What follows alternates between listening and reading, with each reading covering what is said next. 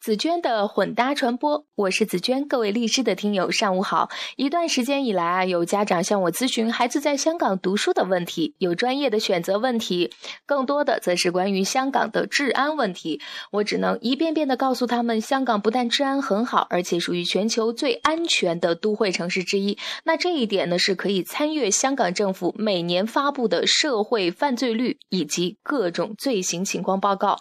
它的整体的罪案是低于。东京、纽约、巴黎、伦敦等等国际大都市的，那居住在香港的人呢，也是能够切身感受到。香港良好的治安状况，在街边常常可以见到配枪的警员在例行巡逻。那我在香港的时候，常常会在夜晚九点多的时候去海边跑步，有时候也会逛街，逛到直到商场都关了门，也差不多已经十一点多了，再赶回家。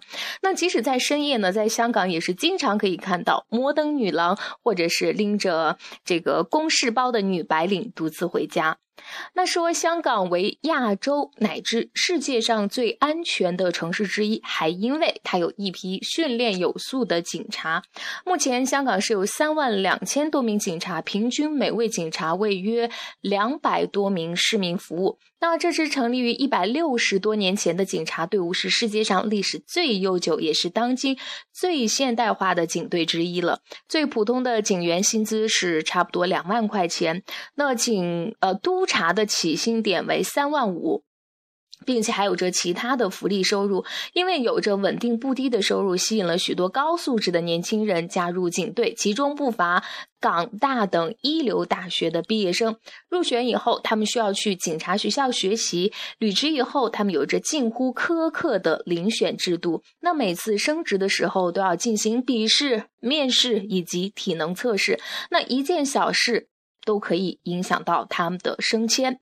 警务处对于市民的承诺是。九秒钟内接听每一个九九九来电，并要看这个距离远近，在九至十五分钟做出回应。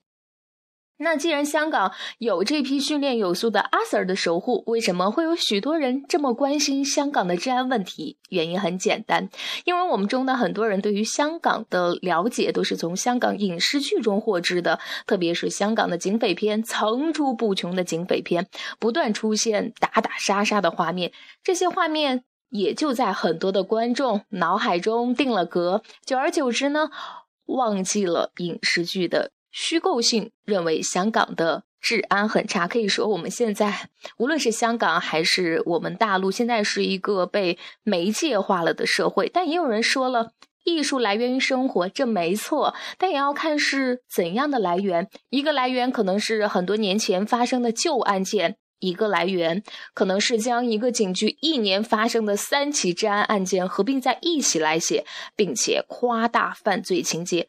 如此一来呢，现实世界的平静祥和的生活画面就被自动在人们的脑海中过滤掉了。